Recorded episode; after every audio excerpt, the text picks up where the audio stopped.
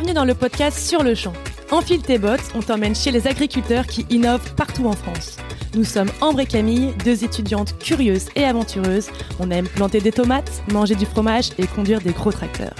Et voilà, on se pose une question. Qui sont ces héros qui garnissent nos fourchettes? Alors direction les champs, on part un an sillonner la France à la rencontre d'agriculteurs inspirants. Laissez-nous vous embarquer dans leur quotidien le temps d'un épisode. Et d'ailleurs, les recettes générées par le projet seront reversées à l'association Solidarité Paysan. Allez, c'est parti Alors, en ce début de printemps, on a enfilé nos gants et aiguisé nos sécateurs pour aller à la découverte du maraîchage et pas dans n'importe quelle ferme puisqu'on est au village potager, une ferme de plus de 40 hectares dont 11 sont destinés au maraîchage biologique. Hélène et Étienne ont fondé ce village il y a trois ans au cœur de la forêt de Fontainebleau à Saint-Pierre-les-Nemours. Ils travaillaient tous les deux dans des grands groupes et ils ont décidé de changer de vie et de monter ensemble cette entreprise en essayant de concilier trois idées fondatrices, le social, l'environnemental et le rentable. Aujourd'hui, ils pilotent cette exploitation grandissante. Ils ont une équipe de 12 maraîchers au sein d'une équipe plus large d'une vingtaine de personnes. Et ils ont, une, ils ont des grands, grands projets dont on va parler dans cet échange avec Étienne. Bonjour Étienne. Bonjour. Merci beaucoup pour ton accueil. Ça fait presque trois semaines qu'on travaille dans ce joli village.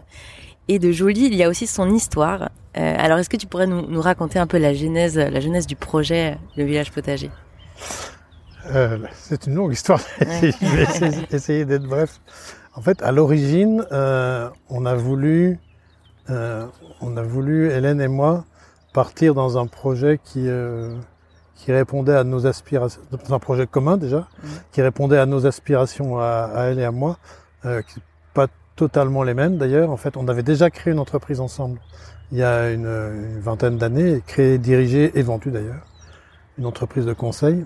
Et, euh, donc en 2015, en fait, Hélène voulait euh, s'investir dans une dans un, projet de transition écologique, dans une entreprise qui a une dimension environnementale claire. Et moi, je voulais m'investir dans un projet qui a une dimension sociale claire. Je voulais euh, m'investir dans un boulot qui ait du sens, qui crée de l'emploi. Voilà, c'était le début du social entrepreneurship en France. Euh, dans un, dans, quand j'ai dit c'était le début, c'est-à-dire l'entrepreneuriat social en 2015 en France, c'était encore pas complètement fité avec la notion de rentabilité. Les anglo-saxons avaient des modèles plus clairs qui pouvaient concilier euh, entreprise à mission, comme on les appelle maintenant, ou en tout cas impact social et rentabilité. Euh, en France, on était encore beaucoup dans le social, ce qui est encore beaucoup le cas aujourd'hui, dans l'associatif, dans les fondations, dans toutes les, dans, tous les établissements dont la, vocation principale est d'intervenir sur le champ social. Donc on n'était pas complètement déterminé sur ce qu'on allait faire et on s'est donné un an pour euh, regarder, réfléchir et voyager. En fait, on a fait un, grand voyage avec nos deux filles. Pendant ce voyage, il y avait une partie, on a est résidé un mois complet en ONG aux Philippines et c'est c'est là dans, dans une ONG qui s'appelle Gawad Kalinga d'ailleurs qu'on a on a toucher du doigt à quel point l'agriculture locale et notamment le maraîchage, ça répondait à la fois à ce qu'elle cherchait et à la fois ce que moi je cherchais. Parce qu'en fait, on est dans un métier qui est extrêmement proche du, terrain, du territoire, du village, euh, où on, ben, on, recrute des gens en on, nourrit les gens localement, et puis on a besoin de monde pour faire tourner l'exploitation maraîchère. C'est certainement des exploitations agricoles celles qui emploient le plus de monde toute l'année. Donc voilà, on s'est dit, tiens, ça, ça devrait le faire. Euh, on a fini notre voyage, on est rentré à l'été 2016. Et voilà, on a, on a, deux filles, donc on les, on les a remis à l'école en septembre 2016 et on s'est dit, euh, non mais ça, on va faire ça. Ouais. Et donc là, il s'est passé une année de, de, maturation, une année complète. Ensuite, on a, d'abord, on n'était pas agriculteur, donc on est devenu, on a passé nos diplômes. Euh, on s'est renseigné sur tous les éléments économiques de, de ce que c'était que ce métier et on a monté les premiers business plans pour vérifier qu'on arrivait à en faire une exploitation rentable. Et début 2017, on s'est mis en recherche du terrain et du bâti parce que dans et entre temps on avait déposé la marque et déposé le concept. Donc on a on a choisi en fait une marque qui qui porte vraiment les deux piliers. Le, le métier principal c'est le c'est le maraîchage bio, c'est le potager. Notre vocation c'est créer de l'emploi dans créer, développer, valoriser les emplois des maraîchers dans ce métier-là. et l'autre, pilier, c'est l'accueil du public, c'est l'accueil des gens dans les gîtes, dans les séminaires, l'accueil des groupes de scolaires. Et donc on, s'est dit, eh ben, le village potager, ça résume bien l'ensemble. On a, on a, déposé ça. On a fait six mois à Station F, au, lancement de Station F, mm. euh, pour, euh, pour lancer toutes les, toutes les démarches qu'a une start-up, parce qu'en fait c'est une vraie logique de start-up. Mm. Et on a trouvé le terrain ici à Saint-Pierre-les-Nemours. Euh, en fait, c'est assez long quand même. On l'a trouvé à l'été 2017. On a signé la promesse de vente en octobre. Mais après, il y a encore plusieurs mois pour obtenir les permis de construire enfin, et se mettre en, configuration de démarrage effectif. Et donc on a démarré ici en mars 2018, il y a trois ans. Et donc euh, ce beau site avant c'était un haras, et maintenant c'est une ferme de sur 40 hectares. Et donc sur 40 hectares, qu'est-ce qu'on y trouve? Il y a de la forêt, des serres, du plein champ. Est-ce que tu peux nous dire un peu euh, comment tout ça se répartit sur le site? Bah À l'origine, en fait le site il a 250 ans, euh, 300, c'est la fin du 18e. Et en fait c'était l'ancienne ferme du, du, château de Bailly, qui est à côté là-bas, qui est pas chez nous. Euh, et à cette époque, c'était déjà des vergers qui étaient cultivés. On a, on a récupéré des cartes de l'époque qui montrent que c'était cultivé en verger. C'est à un moment, ça a été une distillerie, ces bâtiments. Et puis, donc, de manière plus récente, effectivement, il y a, jusqu'à ce qu'on l'achète, c'était un propriétaire, non plus du château, qui a été vendu à part. C'était un, un, éleveur euh, qui euh, faisait deux choses, en fait, de l'élevage d'équidés, de chevaux, et, euh, et, puis de la pension de chevaux. Donc, c'était un site un site équestre euh, avec euh, ces deux activités-là. Le site fait 40 hectares, il y a 25 hectares qui étaient des prairies et 15 hectares qui sont des bois, l'essentiel en bois classé, puisqu'on est, en, on est dans la forêt de la Commanderie, donc en limite du, dans, dans la forêt de Fontainebleau, donc dans sa limite sud. Et euh, donc quand on est arrivé, ces prairies n'avaient jamais été traitées. Donc on a démarré immédiatement en, en exploitation en bio. Mmh et on, donc progressivement, on convertit les prairies en exploitation maraîchère. la première année, on a fait 3 hectares, puis l'année suivante 8, l'année dernière 9, cette année 10,5. Ok. Et comment ça se répartit entre les serres et le plein champ?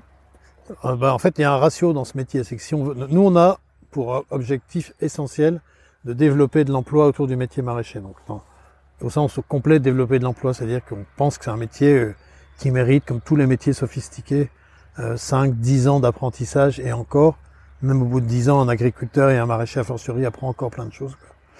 Euh, donc, on, on, tient à ce que les gens restent et on tient à les employer, y compris l'hiver. Donc, il nous faut des serres. En fait, sous nos climats ici, si on n'a pas de serre, en fait, entre décembre et février, il y a quasiment rien à faire. Donc, euh, donc il faut des serres et le ratio que qu'annonce la Chambre d'agriculture, c'est qu'il faut 20% de surface en serre, ce qui est objectivement très important. On a jusqu'ici pas rencontré une exploitation qui est ces 20% là. Donc actuellement, on est à 7,5%, on est trop court. Donc on a 7500 mètres carrés de serre. Et on y est allé par palier, on a fait 1500, euh, puis l'année suivante on est passé à 6000 et à la fin de l'année à 7500. Voilà, mais là on aurait besoin de au minimum 12 à 15 000 mètres carrés de serre pour avoir euh, tous les volumes de légumes qu'il faut, notamment au printemps. Et donc dans tous ces légumes, il y a des grandes, enfin il y a beaucoup de, variétés, 160 euh, variétés. Ouais. Euh, pourquoi vous, enfin, vouloir faire tant de variétés justement sur le même site Alors 160, c'est très supérieur à ce que fait un maraîcher individuel. Enfin, il y a des maraîchers excellents qui font sans doute 50, 80 légumes et qui les font très bien. Mais en fait, en fait, chaque légume a, un, produit différent avec des itinéraires techniques différents. Et donc, pour quelqu'un un chef de culture maîtriser l'ensemble, à la fois dans la conception de la façon dont on va le cultiver, puis dans la surveillance des cultures, c'est vraiment beaucoup, 160. Ça n'est possible que parce qu'on a beaucoup de on a plusieurs maraîchers, parce qu'on peut se répartir le boulot, etc. Pourquoi on le fait? Parce que nous, on est dans un monde de circuits courts, hein, si vous des spécialistes de ce domaine plus que nous. Et en fait, il y a, il y a quand même deux grands modèles dans la, dans la, dans l'agriculture en tant, en tant qu'accès au marché. Il y a le modèle traditionnel qui passe par des distributeurs ou des entreprises agroalimentaires. Donc la rémunération des producteurs se fait avec ce qui reste de la valeur une fois que les réseaux de distribution sont rémunérés. Euh, et c'est tout le débat qui est autour de la loi Egalim et des accords entre les producteurs et les distributeurs. Alors que le modèle des circuits courts, hein, pour, mémoire, circuit court, c'est un intermédiaire au maximum, voire pas du tout, si on est en vente à la ferme ou si on distribue des paniers. Voilà, quand on est en circuit court, donc l'essentiel de la valeur reste euh, chez les producteurs, Euh, et donc les, maraîchers sont des gens principalement en circuit court. Alors pourquoi est-ce qu'il faut autant de légumes? C'est ben, parce qu'il. Nous, on, pense que pour que nos clients soient contents et heureux avec nos légumes toute l'année, qu'ils soient ravis ou enchantés de ce qu'ils vont pouvoir cuisiner avec, il faut tout au long de l'année euh, minimum 30 à 40 légumes différents disponibles à la vente à la ferme. Ouais. Et donc on fait ça, et donc 30 à 40 toute l'année, ça fait 150.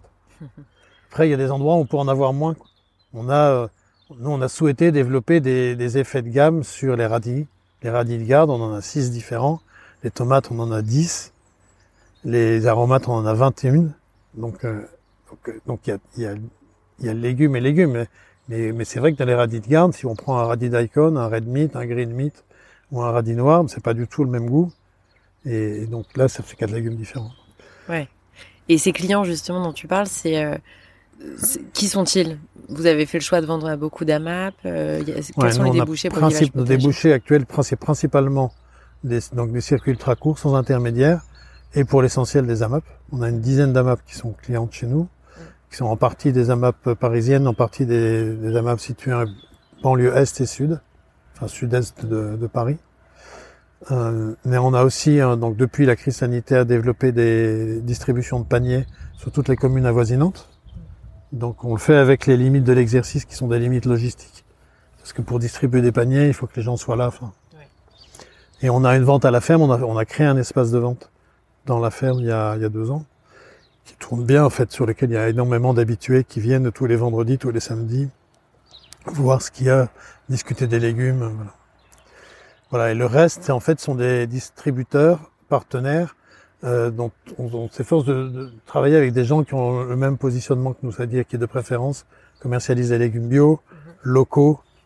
Euh, donc euh, on a Bout du Champ qui est l'un de nos principaux partenaires, la coopérative qui est un autre partenaire important. Voilà, mais, mais c'est ouvert à tous les distributeurs qui veulent travailler avec nous. Et donc justement, ces distributeurs, ils sont principalement à Paris. C'était important pour vous du coup d'être près de Paris pour euh, tous ces débouchés?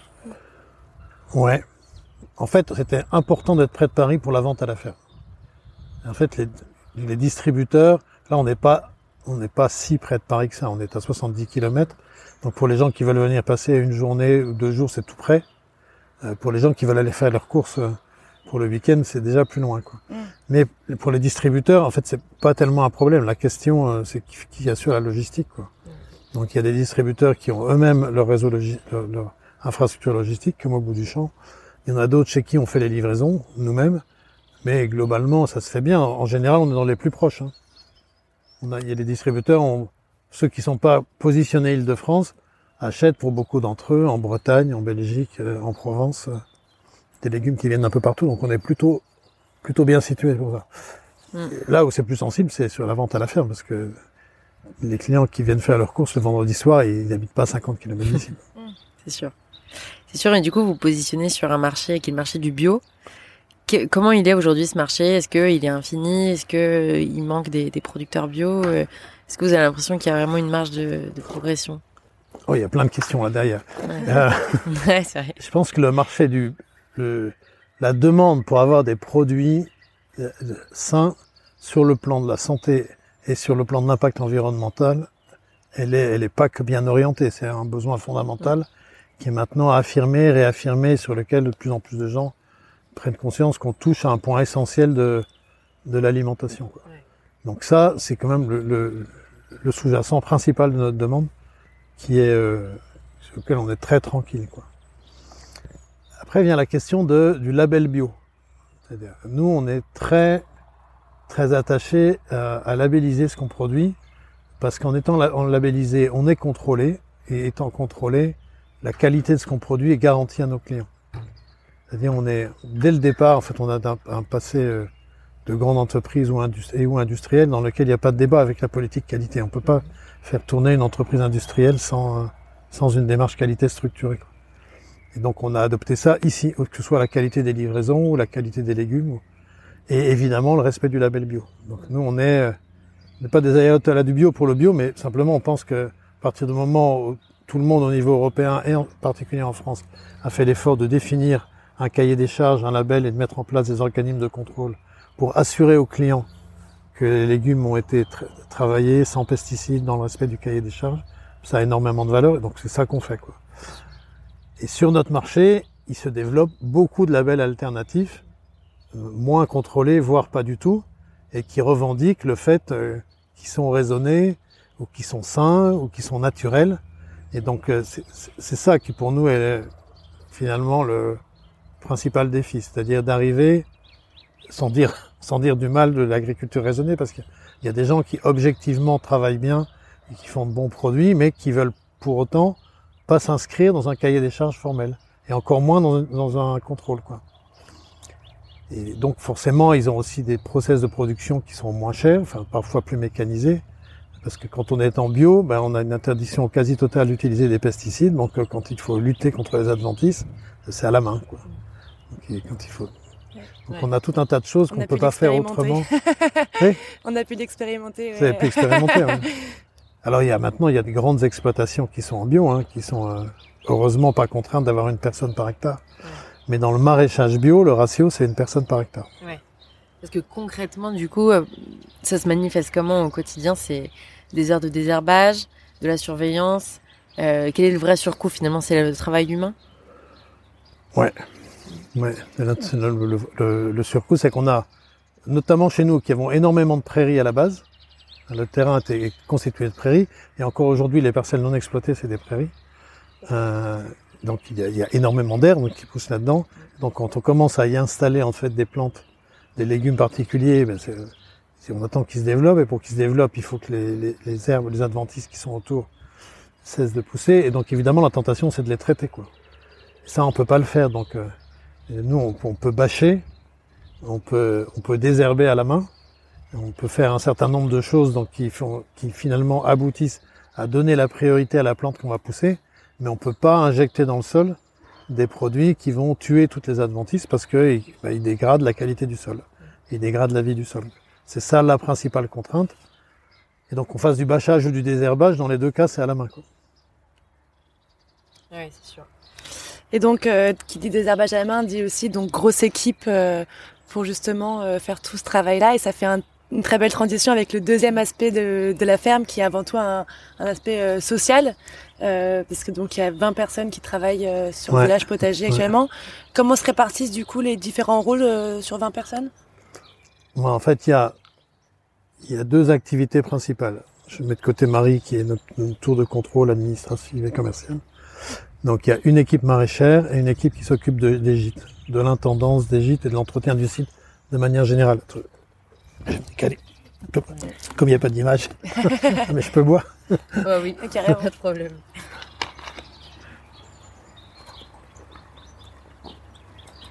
Parce que c'est le retour de la canicule. Hein. On est au mois de mars, le printemps arrive. On n'est plus habitué à travailler sous 25 degrés là.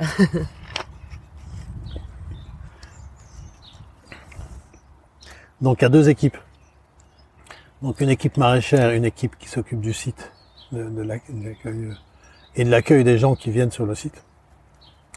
Euh, donc les métiers pour s'occuper, je commence par les par l'activité de, de gîte, c'est assez simple en fait. On a une équipe qui s'occupe du bâtiment, de l'intendance des bâtiments, des chambres, des salles de l'accueil, de, de, de, l'accueil de l'espace de séminaire quand on a des séminaires. Et on a des, on a un, un jardinier. Enfin, c'est pas un jardinier, Elvis. En fait, c'est un, c'est un responsable de l'entretien du site hors bâtiment, c'est-à-dire de tous les extérieurs, et qui naturellement bricole beaucoup, entretient beaucoup, enfin, s'occupe de, réparer, parce que c'est comme c'est des bâtiments anciens, il y a de temps en temps des trucs qui cassent. Il y a une piscine qu'il faut entretenir aussi. Enfin. Donc c'est assez simple. Sur le maraîchage, c'est plus sophistiqué, puisque là, on est au cœur de notre projet, sur le plan métier en tout cas. Donc nous, on a choisi d'organiser. Donc à, la tête d'une exploitation maraîchère, il y a des chefs d'exploitation, ou des chefs d'exploitation qui vérifient que économiquement tout ça tient debout, qui s'occupent des ressources humaines, du commerce, de la finance, ça c'est Hélène et moi. Et juste derrière, il faut quelqu'un qui s'occupe des cultures, surtout sur 160 légumes. Puisqu'en fait, on parle de 160 légumes, mais ça fait environ 300 euh, séries de cultures qu'on implante dans l'année, hein, c'est-à-dire à peu près, euh, la saison dure à peu près 40 semaines en plantation. Donc ça en fait 8 en moyenne, quand même ça, ça drop un peu. euh, donc on plante, on récolte, on désherbe tout le temps. Et avec, vraiment tout le temps. Donc, il faut un chef de culture qui pilote ça, qui comprenne euh, ce qui va, ce qui va moins, ce à quoi il faut faire attention, comment ça s'irrigue, comment ça se désherbe, et les variétés qui ont marché, celles sur lesquelles on s'est trompé, enfin, et tout ça, et tout ça, et tout ça. C'est l'équivalent d'un directeur de production, d'un responsable de production dans une, dans une entreprise industrielle. Et derrière, donc, ce chef de culture, on a fait le choix d'organiser les, les, compétences maraîchères en deux pôles. Donc, il y a un pôle amont qui s'occupe de tout le développement de la culture, de la graine à la récolte. Donc là-dedans, on va trouver bah, tout ce qui est fabrication des plants quand on les fait, fait nous-mêmes, ou achat des plants, achat des graines, préparation et amendement du sol, puis les semis ou les plantations elles-mêmes, tout l'entretien des cultures, la taille des cultures quand il faut les tailler, toute l'irrigation, voilà, jusqu'à ce que la plante soit en situation de, de donner. Et puis en aval, on va tout ce qui va de la récolte au client. Donc là, on trouve la récolte elle-même. Donc nous, on a fait le choix de mettre la récolte avec l'aval, parce qu'on pense qu'un des enjeux majeurs du développement, c'est que nos clients soient contents. Et que donc la récolte, de temps en temps, on la fait parce que la plante dit ma courgette, elle est finie, maintenant tu la récoltes. Mais dans la majorité des cas, c'est le client qui dit moi je voudrais des courgettes. Donc, euh, alors les courgettes, c'est pas un bon exemple parce que les courgettes, en l'occurrence, si on les laisse sur les plants, elles sont plus mangeables au bout de trois jours. Quoi. Mais dans la plupart des légumes, on a les moyens de les récolter quand il y a besoin, ou de les conserver, ou de s'organiser. Donc, donc l'aval, c'est ça. Ah, l'aval, c'est son nom de code. En fait, le sujet, les compétences, c'est récolte, distribution, conservation. C'est-à-dire qu'on récolte les légumes, on les distribue auprès de tous nos clients avec des modalités différentes sur le plan logistique notamment. Et puis il y a un gros sujet de conservation puisque chez nous, en novembre, tout est récolté. En gros, en dehors des légumes d'hiver, on va couvrir toute la période décembre, janvier, février, mars et même en partie avril avec les légumes qu'on a produits en septembre, octobre, novembre. Donc voilà les deux. Donc ça, ça, c'est vraiment l'organisation principale. Et dans cette organisation, on fait venir, dans les besoins, avec les besoins qu'on a, tous les gens que le sujet intéresse. Donc il y a des maraîchers, plutôt des maraîchers jeunes qui confirmés ou qui ont envie de devenir maraîchers, qui ont fait un an, qui veulent devenir maraîchers confirmés. Après, on a des, euh, maraîchers débutants, des gens qui arrivent, euh, qui ne savent pas faire, mais qui disent c'est le truc qui me passionne, j'ai envie de le faire. On a des compagnons de fermes d'avenir qui sont là depuis deux ans maintenant, qui viennent passer euh, par session de trois mois une partie de leur cursus de formation chez nous. On a des woofers mais de plus en plus des woofers dont on, attend qu'ils aient un, intérêt spécifique à ce métier-là. C'est-à-dire qu'en fait, bien qu'on soit sur un site idéal pour des vacances en woofing, en fait, on, les, les prend plus parce que on, sait bien que le site est idéal, quoi. Et en fait, du coup, ça induit, notamment l'après-midi quand il fait chaud, ça induit des, une divergence d'intérêt, quoi, entre les woofers et, naturellement les maraîchers qui ont le même âge et qui disent ah, les woofers, ça a l'air d'être cool l'après-midi. Bon, et nous qui leur disons, mais oui, c'est cool, mais les plantes, elles ont besoin d'eau là. Et j'oublie, et puis donc on a depuis 2019 euh, des gens en insertion. D'accord. Donc on a en fait, on, est, on a démarré la société en tant qu'entreprise de l'économie sociale et solidaire, avec donc cette mission sociale qui est le, développement d'emplois maraîchers. Et en 2019, on nous a dit, mais vous avez le profil pour devenir entreprise d'insertion. On est allé voir la directe qui nous a dit, c'est tout à fait le cas. Et et donc, on, fait ça depuis deux ans. Là, actuellement, sur les 19 personnes, il y en a 7 en insertion. D'accord, donc c'est un contrat spécifique euh, qui a des, du coup, des clauses un peu avantageuses C'est un contrat avec l'État qui est spécifique. Ouais. Euh, avec la personne, en fait, il prend une forme spécifique qui s'appelle un, CDDI, un contrat à durée déterminée. C'est en insertion. Mhm.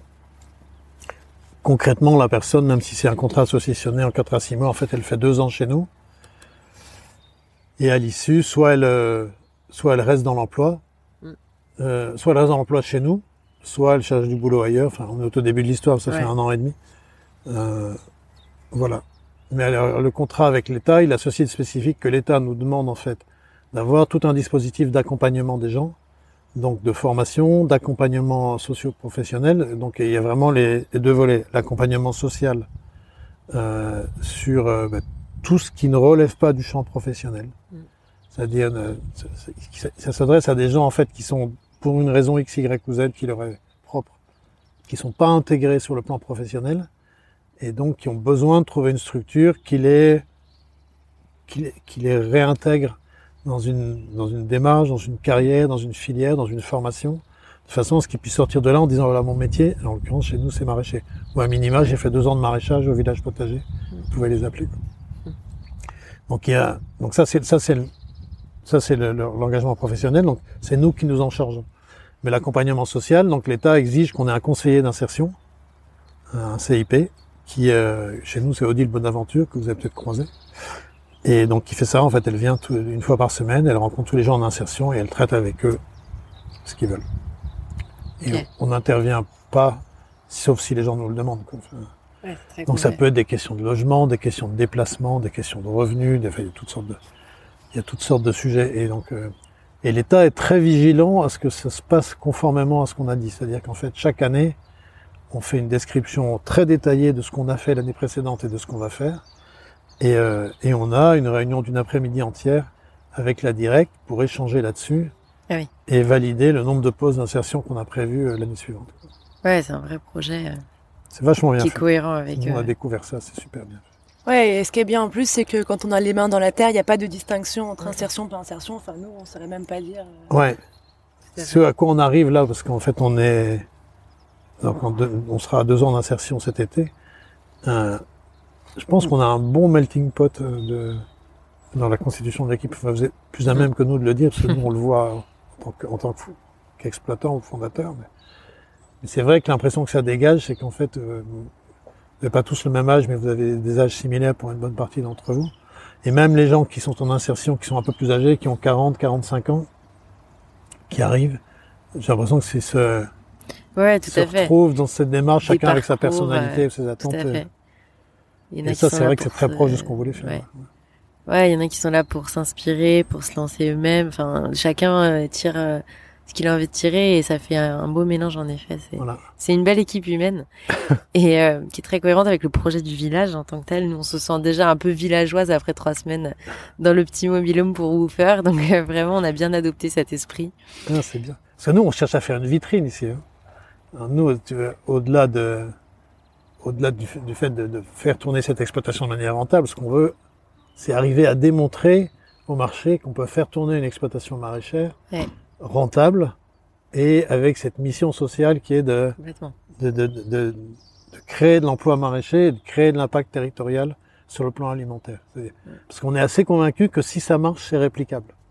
On se dit, si on arrive à le démontrer, si on arrive à, à mettre en, en- à identifier quels sont les points clés qui font que ça va marcher, probablement, il y a d'autres territoires en France qui vont dire, mais moi, j'ai les terres, j'ai les murs et Mm. j'ai les marchés. Il faut les trois. Il faut avoir des terres à peu près plates pour mettre des serres. Mm. Il faut avoir des murs. Nous, il faut à peu près 1000 mètres carrés de bâti pour euh, faire tourner un village. Plus, c'est pas un problème, mais moins, c'est un peu- plus difficile. Et puis, il faut quand même un marché de, alors, sur l'île de France, on n'a pas la mesure parce que c'est un marché euh, infini. Mais au début, on se disait, il faut qu'il y ait au moins 200 000 habitants potentiels à 50 km pour pouvoir consommer les légumes qu'on va faire. quoi. Et donc, notre, l'exercice dans lequel on est là, c'est de démontrer sur les premières années que le, c'est un proof of concept, comme on dit en, dans le monde des startups ou en informatique, quoi. Mm. C'est montrer que c'est faisable, montrer que ça marche, quoi. Ouais, tout à fait. Donc, Et cette dimension village est essentielle parce qu'on peut montrer tout ce qu'on veut sur le plan économique. Si derrière, il n'y a pas les gens qui, qui, disent et qui vivent en disant qu'est-ce que je suis content d'être là Mm. et, on peut- et que je suis content d'aller à next step, d'aller à la phase suivante et d'a- et d'avancer, bah, du, bon, on n'est pas à côté du sujet. quoi. mm, Donc, pour nous, c'est une dimension essentielle. Quoi. Ouais, c'est en bonne voie de toute manière pour atteindre cette euh, cette preuve de concept et ça prouve quand même que on va dans la bonne direction pour prouver que ESS peut aussi rimer avec rentabilité et avec euh, Ouais. performance. euh, Ouais. Tu Ouais. penses qu'on a on a atteint une situation qui est quand même pas la même que que celle qui était il y a 10 ans.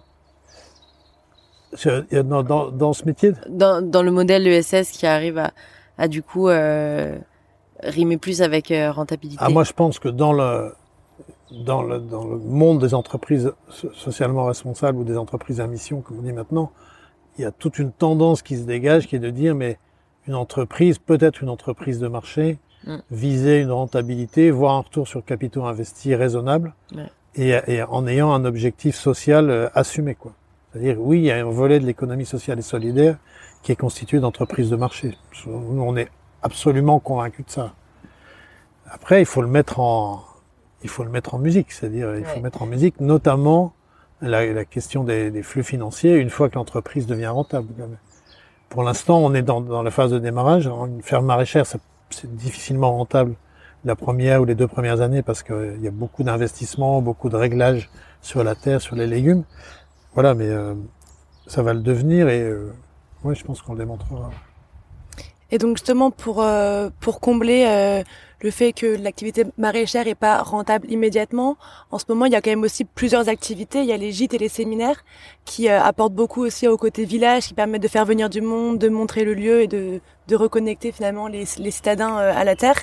Comment ça se concrétise aussi de façon économique la répartition ferme maraîchère lieu d'accueil? C'est c'est assez compliqué répondre à ça sur le plan économique parce qu'en fait, c'est des, sur le plan économique, c'est des modèles complètement différents. Mm. C'est-à-dire, une entreprise maraîchère, elle consomme pas mal d'investissements parce qu'il faut quand même de l'équipement agricole, des chambres froides, des réseaux d'irrigation. Donc il y a quelques dizaines ou quelques centaines de milliers d'euros d'investissement suivant la taille de l'exploitation.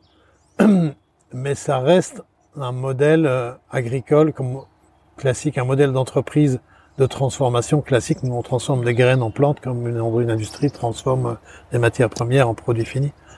Et donc, on reste dans des codes de, de, rentabilité euh, euh, assez classiques. Concrètement, on peut en parler en termes financiers. Nous, on vise, moi j'ai un point de surveillance, c'est est-ce qu'on dégage 20% d'EBITDA sur l'exploitation maraîchère. Donc je raisonne en EBITDA, en disant, bah, on a des produits, on a des stocks, on a des dépenses, on a des investissements, des amortissements, des frais financiers. Est-ce qu'on sort je regarde les bidas, le cash flow, le résultat net. Ça, c'est l'activité maraîchère. Le gîte, rien du tout. Le gîte, tout est dans la restauration du gîte ou dans son acquisition. C'est-à-dire toute la dépense est au départ. C'est-à-dire que et là c'est pas des dizaines, des centaines de milliers, c'est des millions d'euros qui partent sur 1000 mètres carrés ou plus, et, pour avoir un, site qui est exploitable, un site qui est exploitable derrière, on, pour louer des, des nuitées, des semaines, des, périodes de vacances. Et donc on a l'essentiel de la dépense est fait au départ, donc c'est pas du tout un modèle comparable à celui d'une exploitation maraîchère. Là, l'EBITDA, il est formidable parce que, en gros, ta seule dépense, c'est de l'investissement. Et donc, quand on est dans l'exploitation courante, on a, on a l'impression qu'on dépense rien. Parce qu'il y a des gens qui passent, qui passent des nuits ici, et on se contente, entre guillemets, de payer quelques personnes pour faire du ménage et entretenir le site. Mais en fait, en fait, on rembourse des emprunts, en fait, on amortit des investissements. Et donc, euh, on peut pas vraiment, sur le plan économique, comparer l'un à l'autre. Tout ce qu'on peut constater, c'est que c'est que c'est des activités qui se complètent bien. Elles se complètent sur la, bah, la, la, vocation du site, qui est une vocation de lieu de rencontre. Et c'est vrai qu'une fois qu'il est configuré comme il faut, les gens sont contents de, de se retrouver, de voir qu'il y a d'autres choses.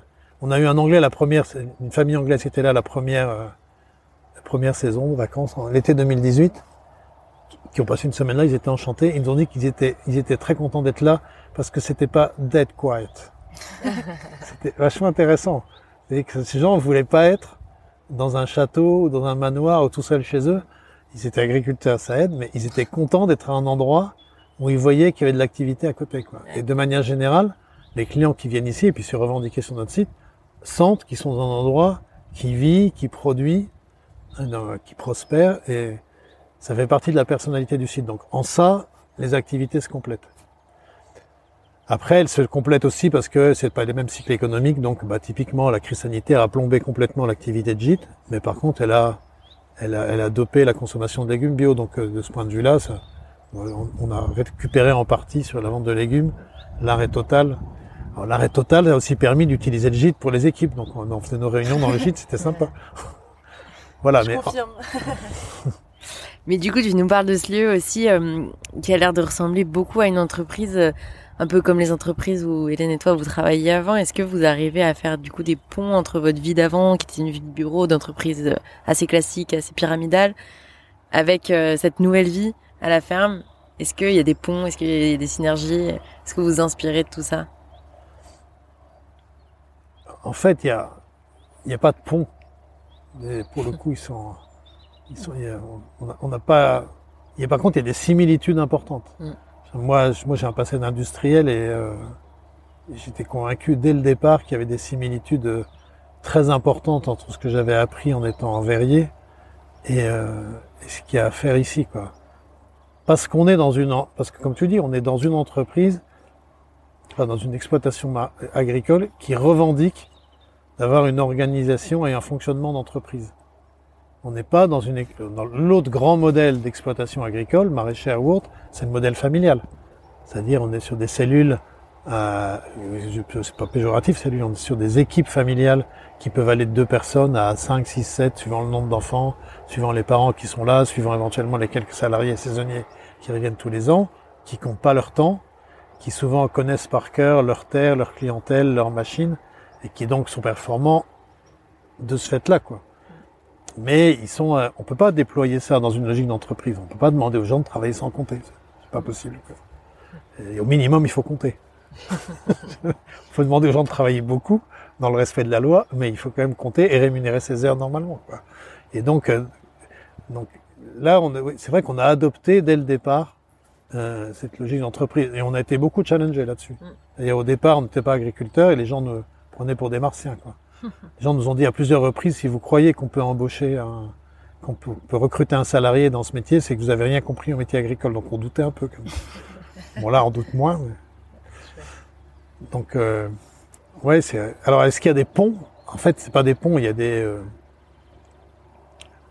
c'est plus que des similitudes. Nous, en fait, ce qui fait, ce qui fait notre rapport à tous les deux principal, je pense en tout cas ces premières années, c'est précisément les, compétences et les, réflexes acquis qu'on a parce qu'on a dirigé des entreprises. Quoi. On sait recruter, on sait planifier, on sait négocier, on sait organiser le travail des autres, on sait faire des tas de choses qui sont indispensables dans n'importe quelle entreprise et n'importe quel management de projet, qui n'ont rien d'une compétence agricole à la base, mais qui sont indispensables quand on cultive 160 légumes mm. sur, sur 15 hectares, ou sur 10 hectares. Et donc, euh, oui, il y a plein de, il y, a, plein de ponts. Et justement, quand on voit ton, ton parcours, donc à la base, tu as fait des études d'ingénieur, tu as fait Polytechnique, après tu as monté euh, plusieurs boîtes, euh, tu as travaillé dans le, dans le secteur de l'industrie et maintenant tu as fait le choix de devenir agriculteur. Est-ce que tes enfants sont fiers d'avoir un père agriculteur? Il faudrait leur poser la question. je pense, moi. Je pense.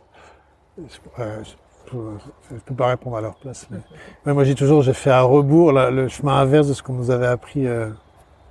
Ma génération, alors, on nous a appris euh, le primaire, le secteur primaire, puis le secteur secondaire, et le secteur tertiaire, et l'émergence de la high-tech, avec euh, toute la distance qui s'exprime vis-à-vis du secteur primaire et de tout ce qui est matière première et agriculture, en disant, euh, il y a, y, a y, a des, il y a des nomenclatures industrielles dans lesquelles il n'y a même plus le secteur agricole, dans, dans, dans, certaines nomenclatures. Et donc je trouve ça très rigolo. Moi j'ai découvert l'industrie sur le tard. Hein. On a longtemps été dans le conseil et dans l'informatique.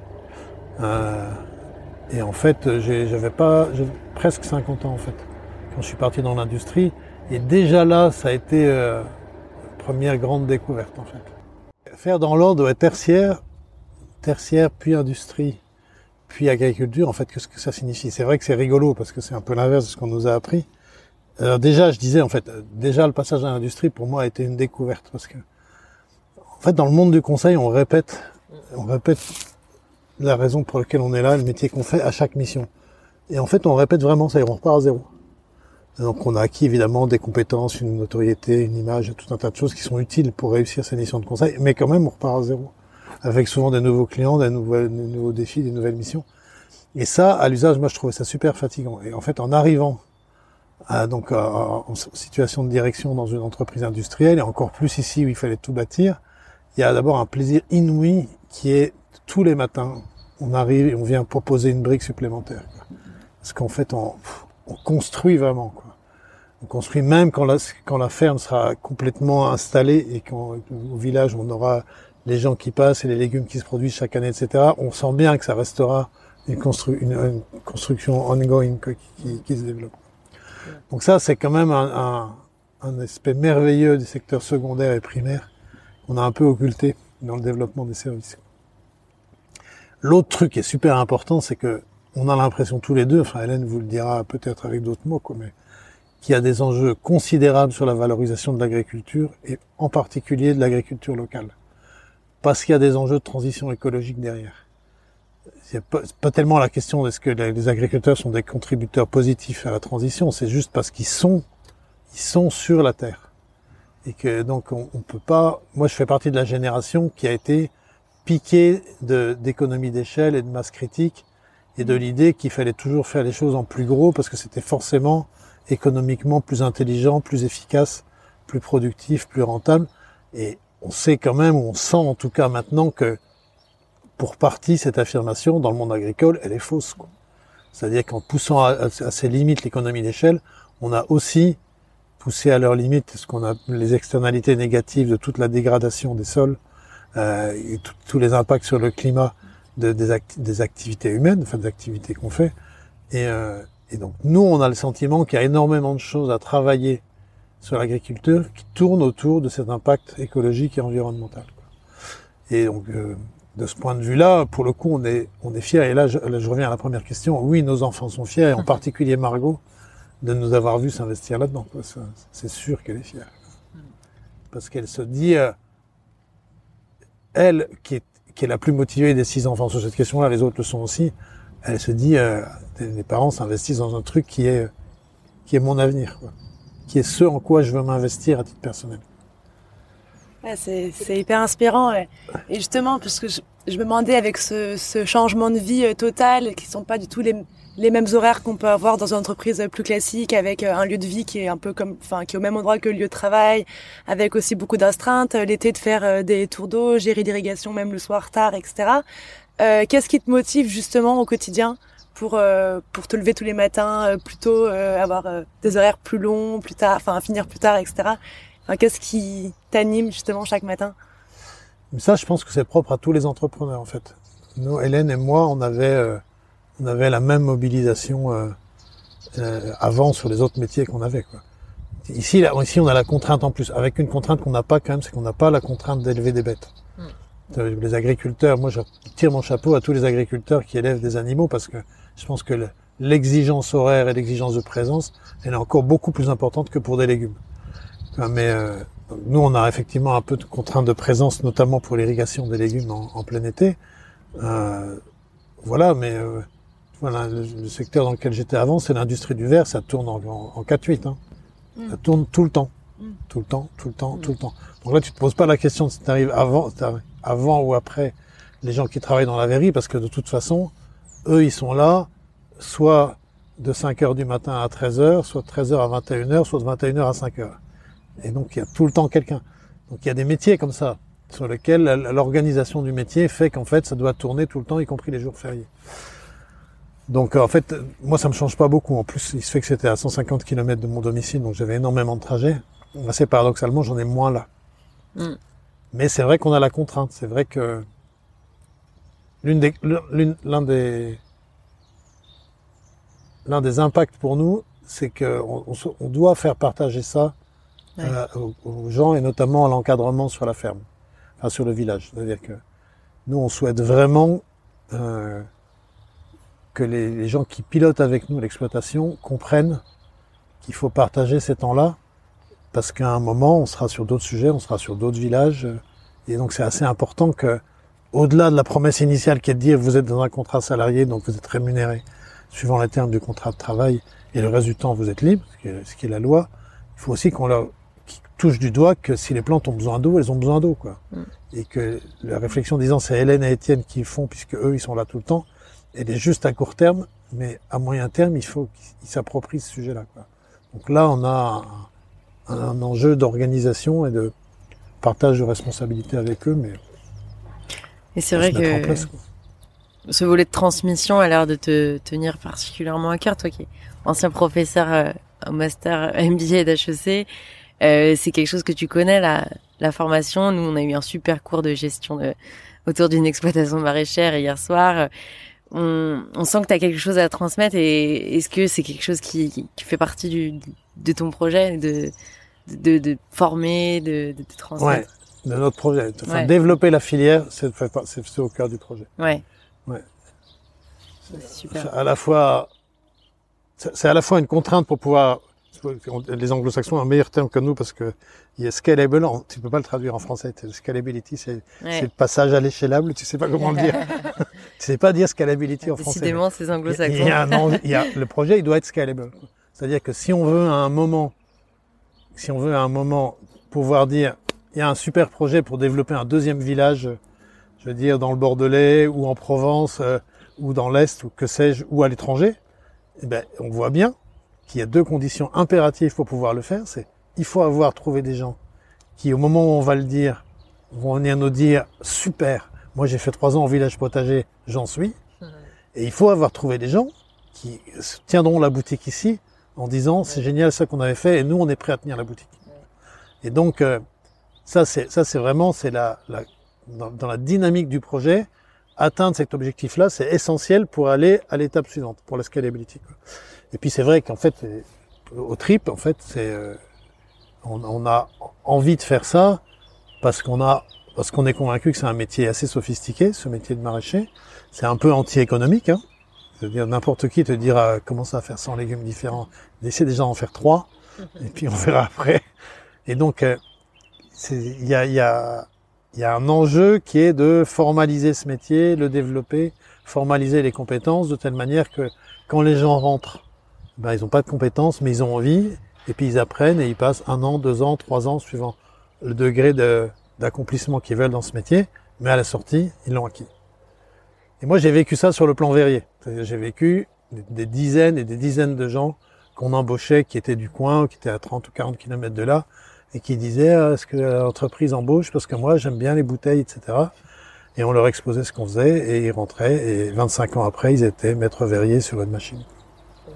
Et euh, parce que ces métiers hyper techniques qui sont des métiers d'artisans comme c'est pas des œuvres d'art qu'on fait, mais on voit bien qu'il y a des méthodes qui relèvent du, métier de l'artisan, eh ben, ils ont ils ont cette promesse-là vis-à-vis des jeunes que si tu rentres et que tu, tu, vas apprendre, tu t'inscris dans, dans une filière à l'issue de laquelle normalement tu auras tes compétences et tu auras ta place sur ce marché-là.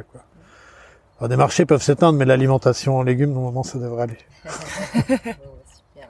en tout cas, euh, merci beaucoup pour ton temps, merci pour euh, tous ces partages, pour l'accueil au village on a, on a vraiment euh, adoré euh, séjourner euh, au village et, ça donne vraiment envie de monter des villages potagers.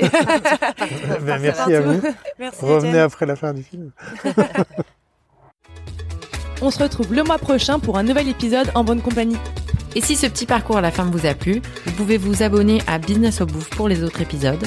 Ou souscrire à un abonnement cultivons-nous.tv qui diffuse nos reportages vidéo et vous pouvez suivre nos aventures sur notre compte Instagram sur le champ 2020 ou notre page Facebook sur le champ. Allez, ciao